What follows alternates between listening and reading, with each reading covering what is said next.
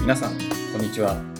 水田茂の売れっ子コーチポッドキャスト、毎月30万円を突破する方法、今週も始まりました。ナビゲーターの山口です。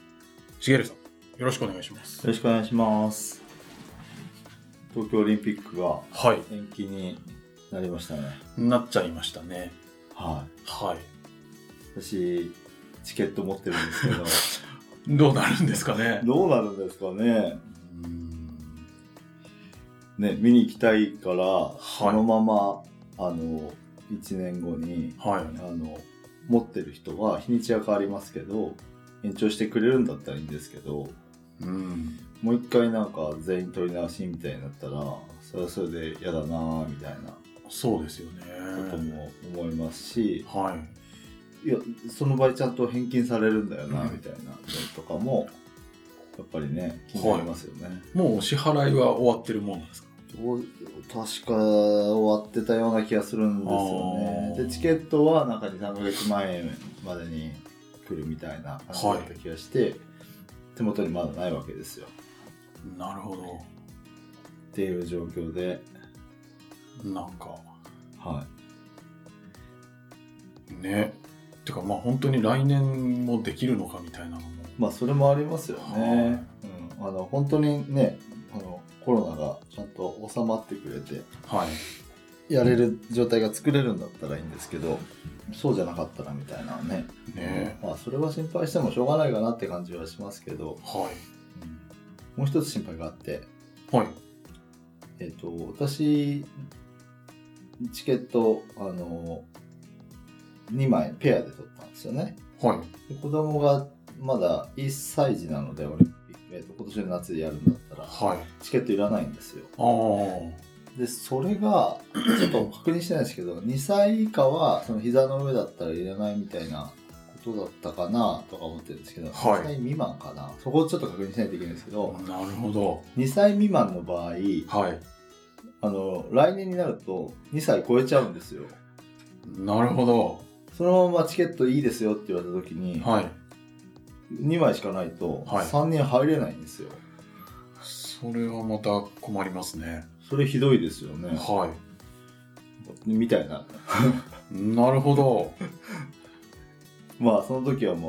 いや2歳未満ですって言って、はい。入っちゃえばいいのかもしれないですけどああ。うちの子ただでさえでかいのに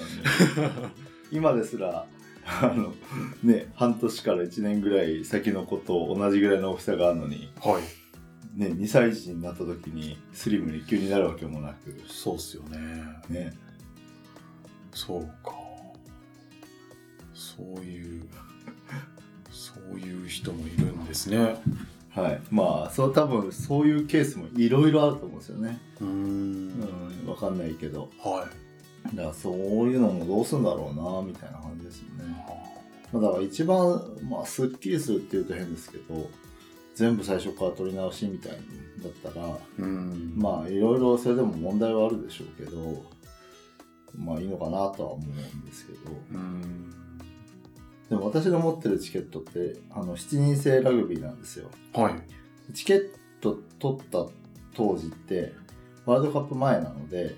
はい。ラグビー人気なんてないわけですよなるほど。でスタジアムがでかいじゃないですかラグビーだからはい。その要は感染者数が多いですよねああ。要は5万人規模で見れるわけですよはい。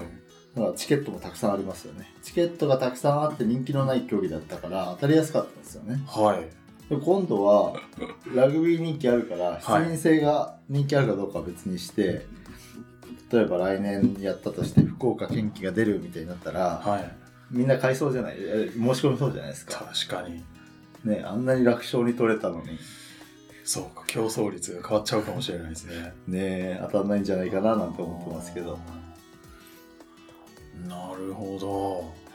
あんまりこう、身近にそのオリンピック延期が はい、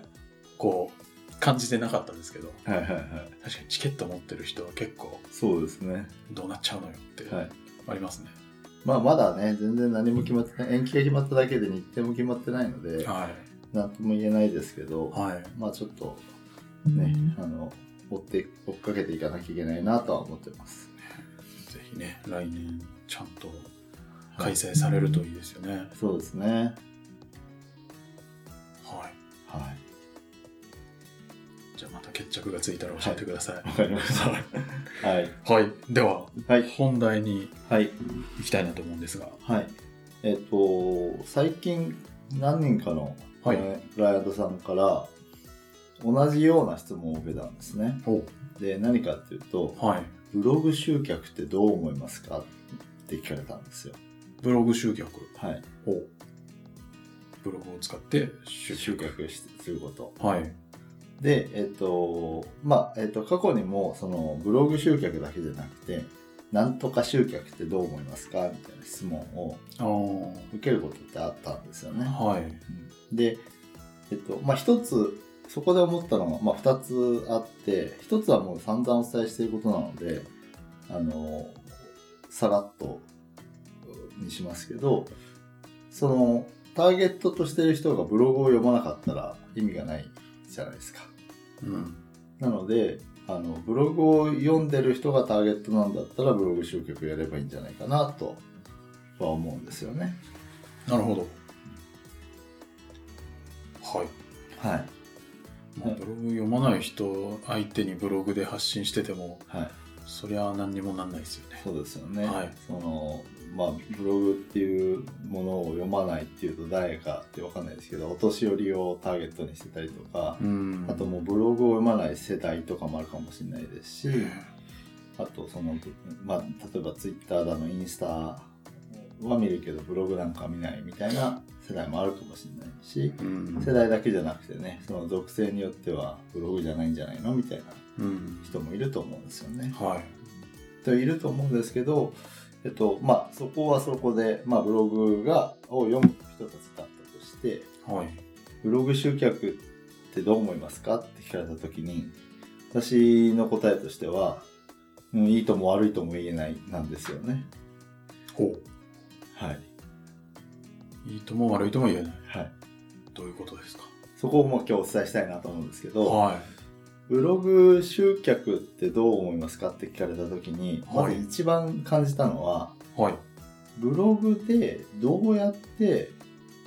そのその後のその集客、まあ、コーチだと最終的には継続セッションへのお申し込みをしていただきたいわけですよねはい基本的にははいでその前によく体験セッションみたいな単発のセッションがあったりするわけですけどそこへの動線を作っていきたいんですよねでその動線がどうなってるのかも分かんないのにブログ集客って言われてもいいか悪いか分かんないですようんなるほ思っちゃうんです、どはいただなんか一部分でしかないみたいなそうですねあーその集客動線のはいおがどうなっててそこの一部分にブログがあるっていうんだったら全然いいと思うんですけどはい例えばブログで集客をしてうんえっ、と、集客しようと思って、ブログで、えっ、と、えーといきなり体験セッション募集しますみたいな、ブログ体験セッション、継続セッションみたいな動線だったとすると、うんそれは難しいでしょうねって思うわけなんですよね。難しいはい。ですかブログ読んでる人がはい体験セッションにはい申し込むって、どう思います、うーんまあよっぽどこの人すげえとかなんかはい。相談してみたいってはい。思ったらもしかしたらはい。あるかもしれないですよねそうですよね。は例えば芸能人が、いはいあの、ブログで、はい私に1対1であるイベントやりますって言われたらそれはバンバン申し込み入ると思うんですよそうですねそういう人ならいいんですけどはいこれから売っていきたいね始めたばっかりのコーチがはい体験セッション募集しますってそこで言っても、はいまあ、基本申し込みはないんですようーね、んなるほどうんまだ知名度とか実績とか、はいまだこれからっていう方ははいまあそうですよねはいだと思うんですよはなのでそのそのステップがこう次の段階に行くのが高すぎると要は壁になってしまっていはい登れない壁になってしまうのでうんうん昔言ったみたいにそれを階段状にしていくみたいなことが必要になってくるわけですよね。はいあのし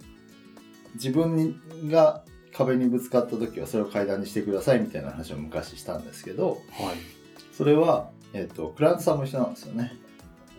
クライアントさんに提示する道がはい。途中に壁が出てきたらうんクライアントさん登ってくれないんですよねなるほ階段が出てきたら階段ぐらいなら登ってくれるんですけどど。はい。階段が出てきた時に登る人と登らない人が出てきてあー登る人がクライアントさんになっていくわけですよねはい。っていう風にステップアップしていかなきゃいけないん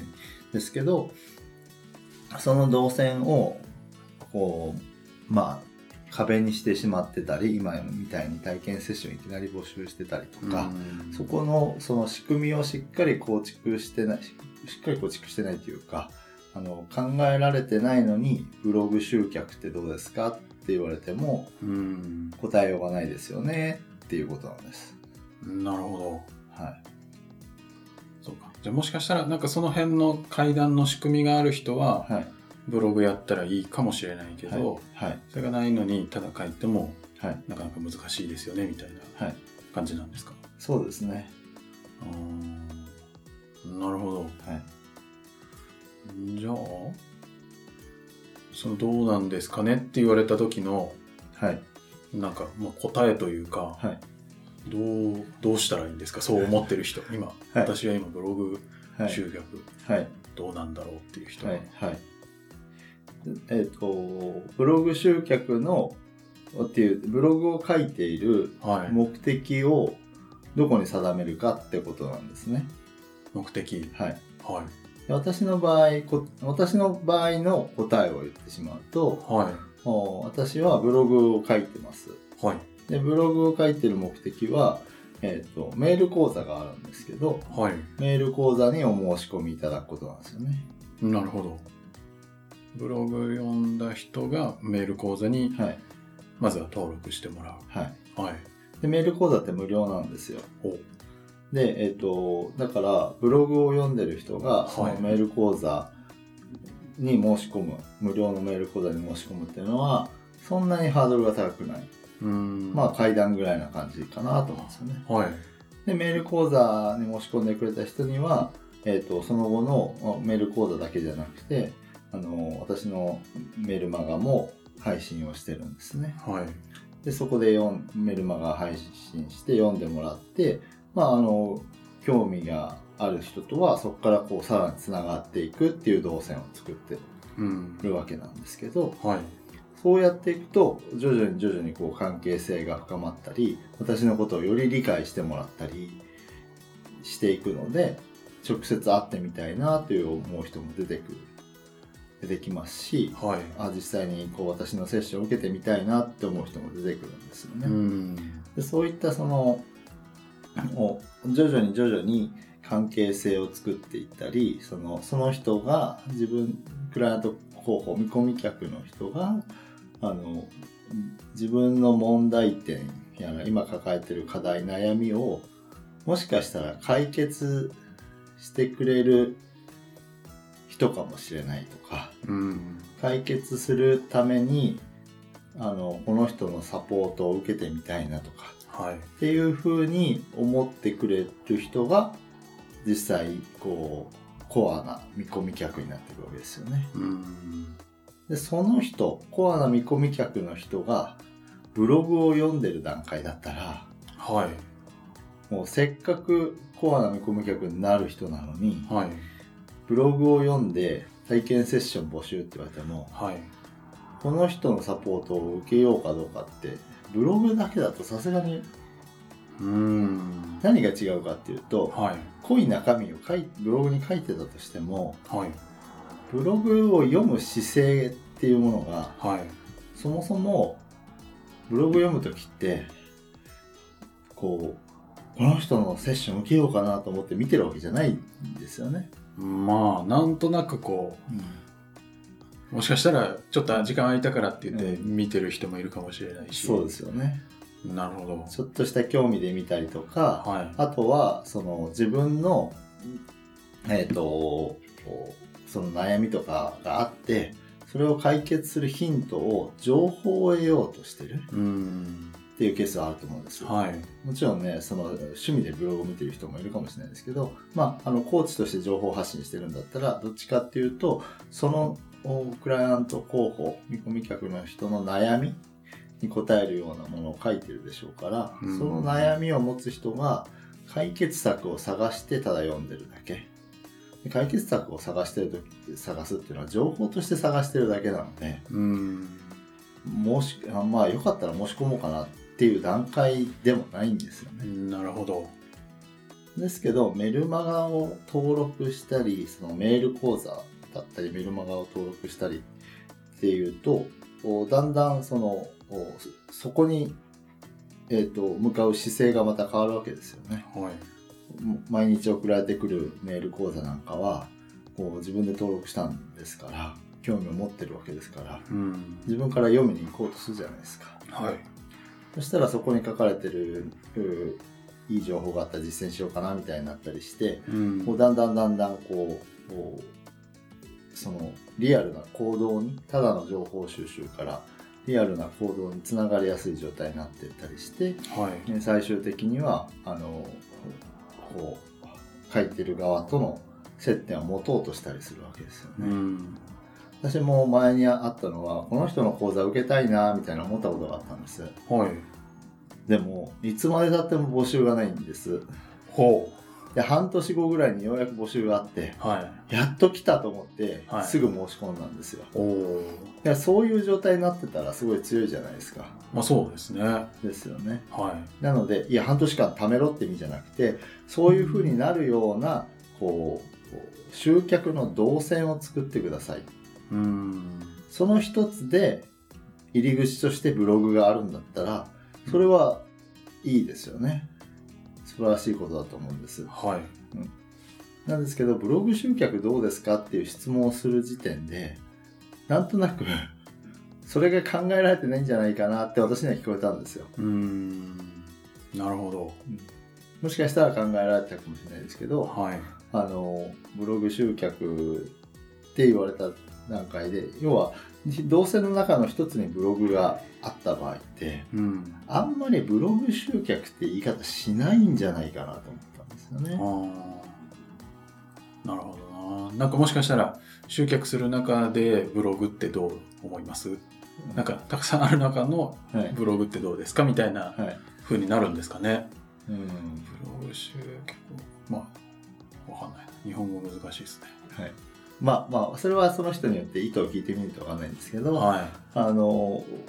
なんかね一本線の動線だとしてい。も、はブログを使うか使わないかでブログを使うことは全然ありだと思うし私も使ってるわけなんですけい。どはい。それがいいかどうかっていうのはそこだけじゃ判断ができないのでうんそ。の全体の仕組みがどうなってるんですかっていうかその仕組みをちゃんと構築してくださいねっていうことなんですよね。なるほで今お伝えしたのはあくまでも私の例ど。はいブ。ログからメール講座メルマガでそこからこうさらにこうたまに何かの募集をしたりとか、まあ、あの私セミナーをやったりもしてますし、はい。あのまあ、個別でお会いすることもありますし、まあ、いろいろやってるんですけど、まあ、そういった動線作りをしてるわけですよね。なのであのそれはあくまでも一例であの別の形も全然あると思うんですよ。ブログから例えばそのホームページ、えっと例えばなんかこうアメブロみたいなあのブログ媒体からはい。自分のホームページに来てもらってはい。そこで何かこう、ちょっとしたプレゼントがあったりとかして、何かこう、こう登録してもらうようにするとか、はいなんかいろんな動線はあると思うんですけど、うん。はい。あのそこをこうちゃんとあの自分で考えて、作った中にブログがあるっていうのなら、全然ありだと思います。うん。でブログに限らずですよね例えばそのおまあ交流会でリアルで集客するってどうですかって言われた時にはい。交流会の後ってじゃあどうなるんですかうん。ってことですよね、はい。まあ、交流会の場合リアルでお会いしてるのであのまた動線はあのもうちょっと短くすることもできるかなっていうふうには思うんですけどはい。でもそこら辺の仕組みもちゃんと考えてないとうん。どうですかって言われても答えはないですよねってなってしまうのであの何か一つの集客手段にこだわるというよりは自分のクライアントさん候補の人がどういうステップなら登りやすいか、まあ、それを考えるときに、まあ、あの一番いいのは自分だったらどうかってことですよねうん。ブログならブログを自分が読むときにはい。体験セッション募集されたら申し込むのかうん。申し込むと思うんだったらじゃあ続けてみたらっていうことなんですけど、うんまあ大半の人は申し込まないと思うんですよね。だからじゃあ自分だったらどういうものだったらそのブログからあの次に行こうとするかなみたいなうんうんことを考えてあげるとその動線作りも進んでいくんじゃないかなというふうに思います。なるほど。はい。じゃあなんかあれですね、ここの1点だけでっていうよりかは、ちょっとこはいう長くラインでそうですね。こうどう集客していくかみたいなのをはい全体像を考えて、はいまあその手段としてブログがどうかみたいなのをはい、考えてくださいとそうですね。いう感じですかね。はい、ありはい。ありがとうございます。がとうございます。では最後にお知らせです。えー、売れっ子コーチポッドキャスト。毎月30万円を突破する方法では皆様からのご質問を募集しております。えーコーチとして独立したい。もっとクライアントさんを獲得したい。そんなお悩みなどありましたら、しげるさんにお答えいただきますので、どしどしご質問ください。えーポッドキャストの詳細ボタンを押すと質問フォームが出てきますので、そちらからご質問いただければと思います。では今週はここまでとなります。また来週お会いしましょう。ありがとうございました。ありがとうございました。